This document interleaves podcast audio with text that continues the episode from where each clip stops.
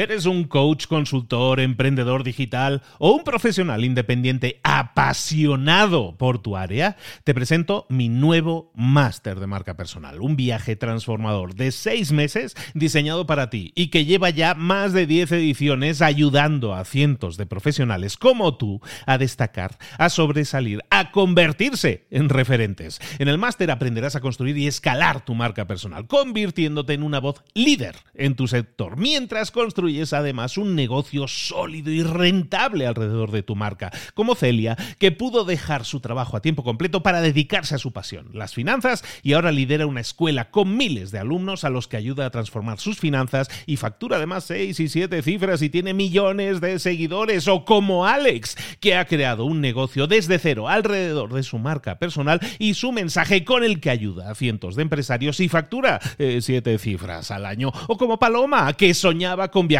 por el mundo y que ahora vive como nómada digital con cientos de miles de seguidores y más de 17.000 alumnos. Gracias al máster, su sueño pasó de ser una idea a una realidad rentable y reconocida.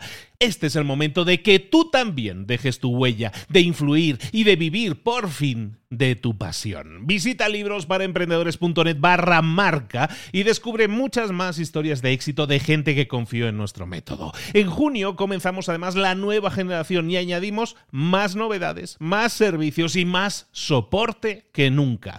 Únete a la élite de profesionales que ya están cambiando sus vidas. ¿Estás listo? ¿Estás lista para desarrollar tu marca personal y ser nuestra próxima historia de éxito? Pues visita librosparaemprendedores.net barra marca y comencemos. Hola, hola, esto es Mentor 360 y hoy vamos a hablar de desarrollo personal. ¡Abre los ojos!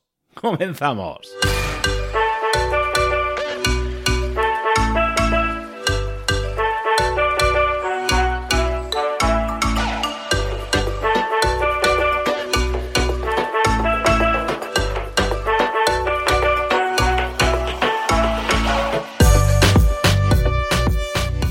A todos, bienvenidos un día más a Mentor 360, el programa que te trae a los mejores mentores del planeta en español para que te desarrolles, para que crezcas en todas esas áreas en las que tienes que desarrollarte, áreas en las que a lo mejor no hemos tenido a lo mejor una educación formal. Lo entendemos, está bien, pero hay ahí fuera un montón de conocimiento, un montón de herramientas que si lo pones a tu servicio te puede llevar a un crecimiento personal y profesional sin límite ya sean temas de marketing, de ventas, ya sean temas de crecimiento personal, como lo que vamos a ver hoy, de conocerse a uno mismo, de hablar en público, de marca personal, de comunicación, de liderazgo, todos esos temas necesitamos tratarlos sí o sí porque son herramientas que son activos para nosotros si los aplicamos correctamente. Por lo tanto, es importantísimo que no te pierdas ni un solo episodio y que escuches todos los días Mentor 360. Ahora sí, vámonos con nuestro mentor del día a hablar de desarrollo personal.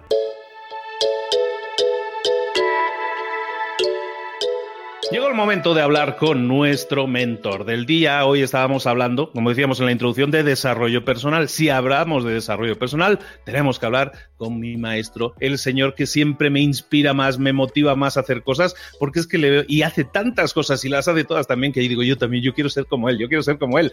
Es mi queridísimo, admirado y nunca bien ponderado Raymond Samso. ¿Cómo estás, Raymond? Buenos días. Hola, ¿qué tal, Luis? Gracias por invitarme.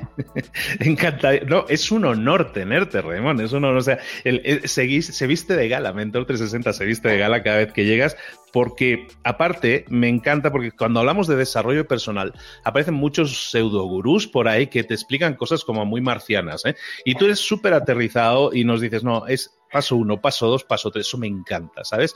Y entonces lo que podamos hacer en, tú me dices siempre, si lo podemos hacer en ocho minutos, mejor que en quince. Y es exactamente eso. ¿De qué nos vas a hablar hoy, Raymond? ¿De qué vamos a estar comentando?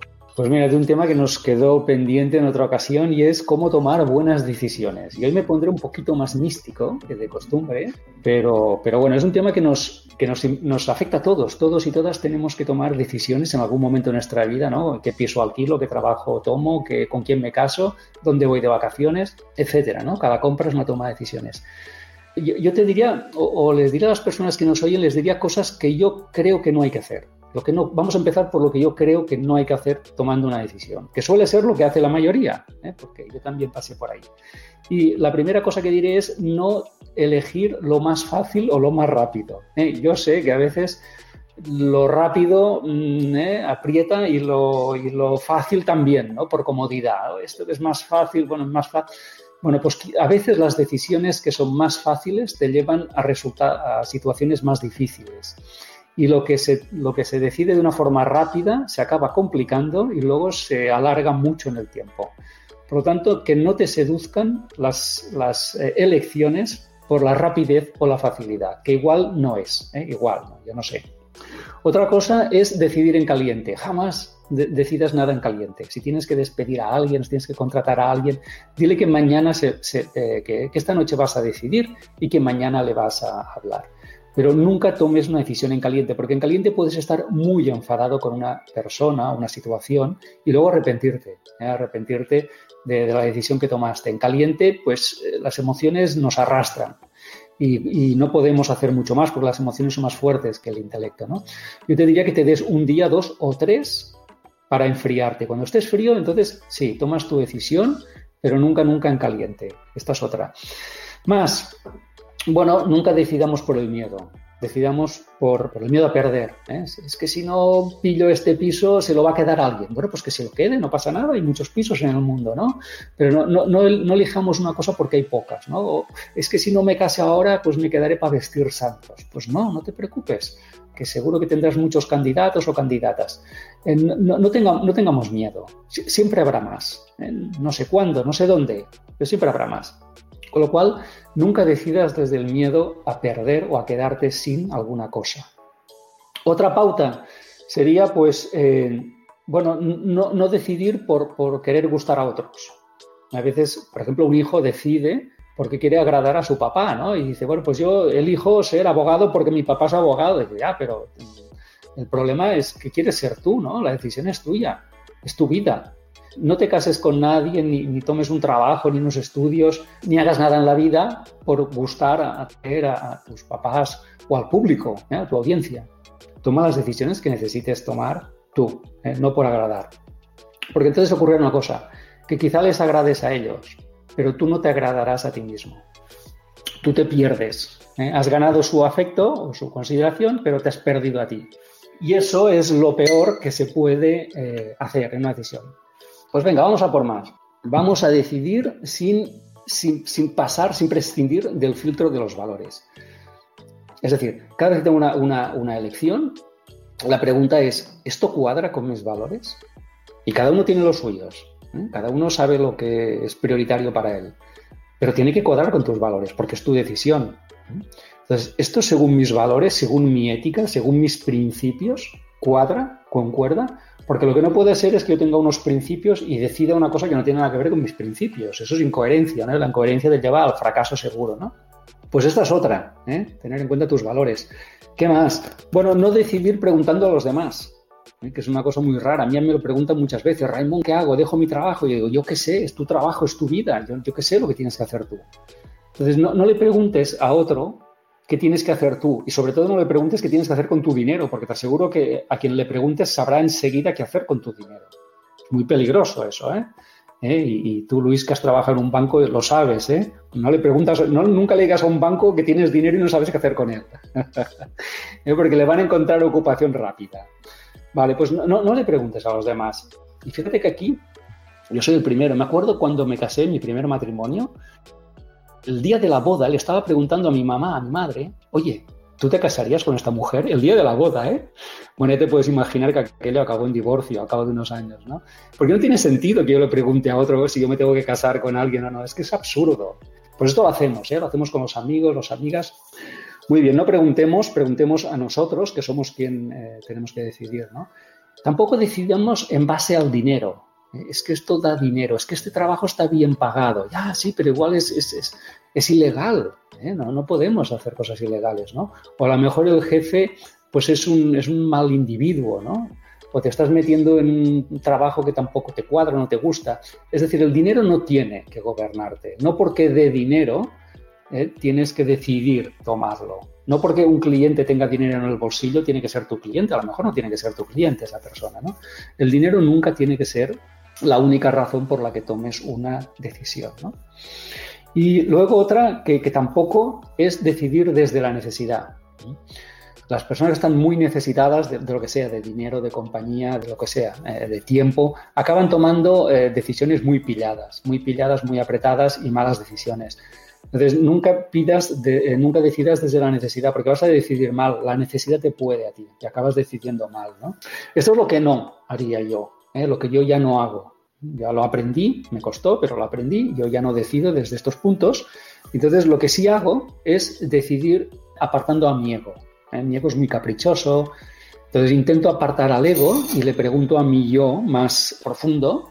Le digo, ¿esto para mi yo real, mi yo esencial, es una buena elección? ¿Mm? Yo ya sé lo que quiere mi ego, pero ahora le estoy preguntando mi yo esencial. ¿Eh? Me pongo profundo entonces el yo esencial a veces tiene objetivos muy diferentes al ego, normalmente son muy diferentes. ¿no?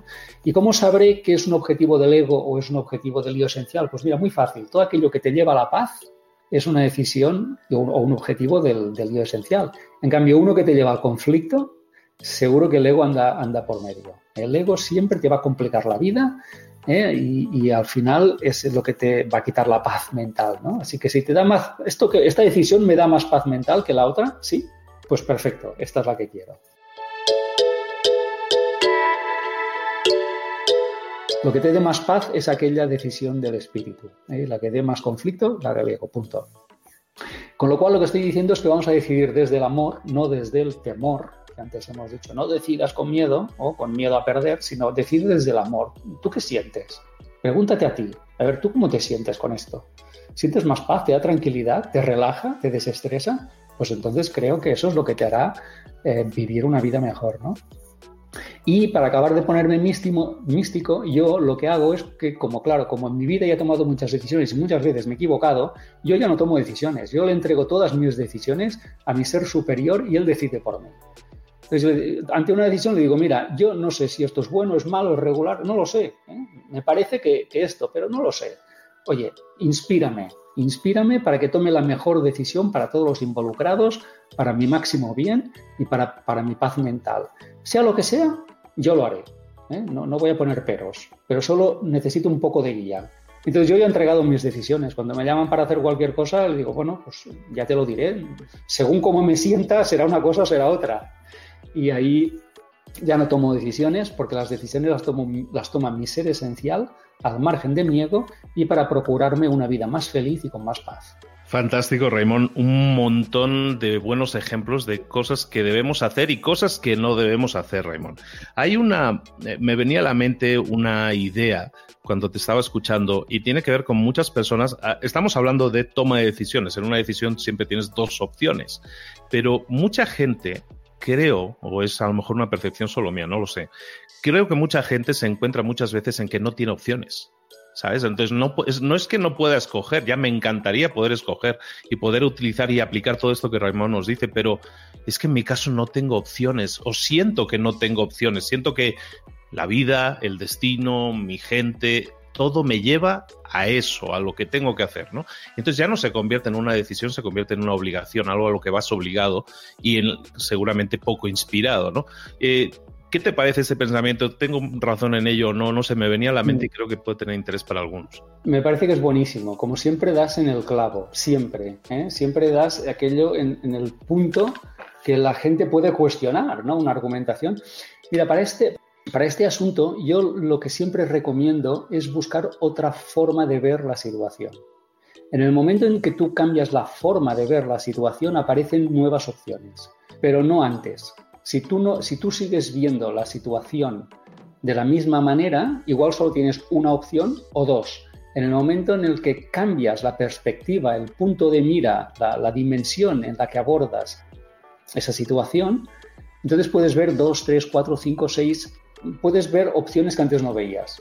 Por lo tanto, la única recomendación que puedo hacer es tienes que ver esa situación de otra manera. No, sé de cuál, pero tiene que ser de otra manera. Y te aseguro que desde otra forma de ver esa situación, seguramente más conectada contigo, más conectada con, el otro, con los demás, aparecerán más opciones. ¿no?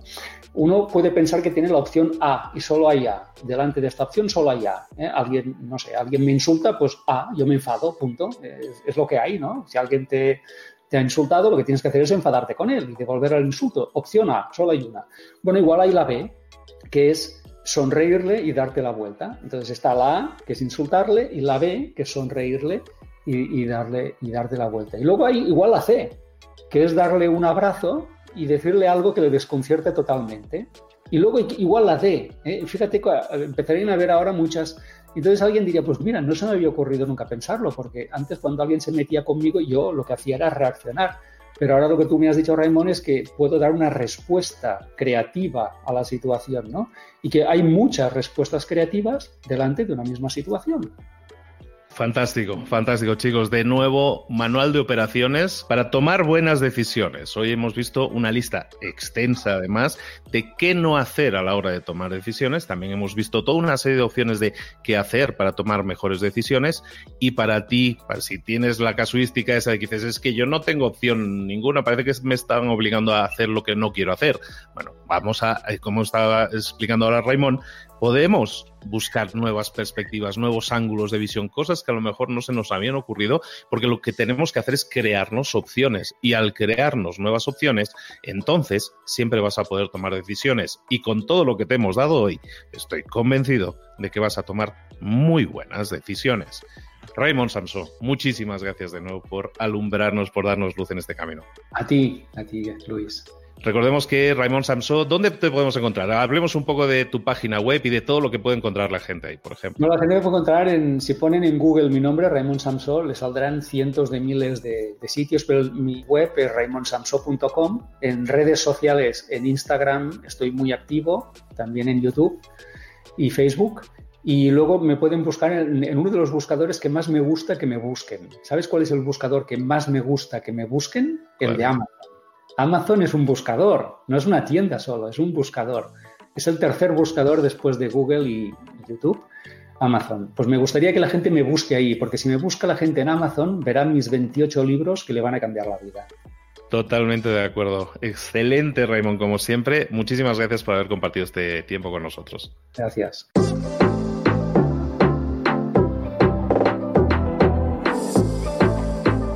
Y ahora pregúntate. ¿En qué quiero mejorar hoy?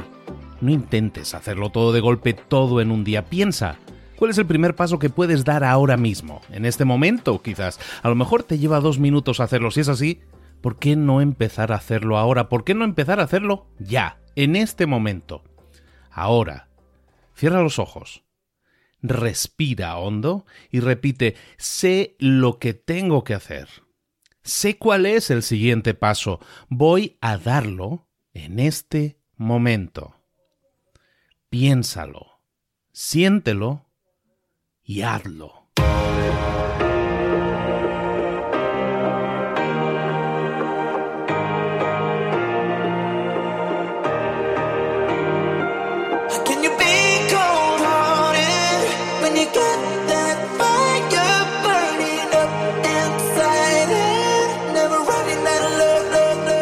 Muchas cosas de las que hemos visto hoy ya las sabes. La mayoría del conocimiento que compartimos aquí ya lo sabes.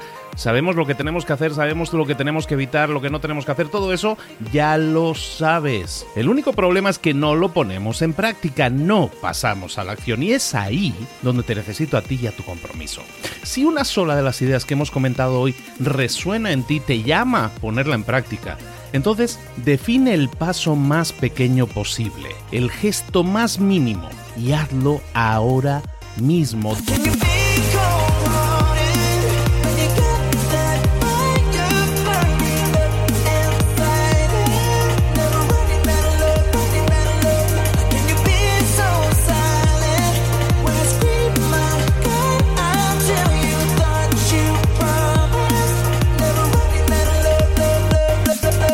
Hablo de crecimiento personal, pero también de crecimiento profesional. Expandir tu red de contactos, mejorar tus relaciones con los demás, aprender alguna cosa nueva, poner en práctica una pequeña técnica que te ayude. Todo suma, pero solo suma si lo pones en práctica. No si piensas en ponerlo en práctica. Pensar en ponerlo en práctica no sirve, tienes que ponerlo en práctica, pasar a la acción.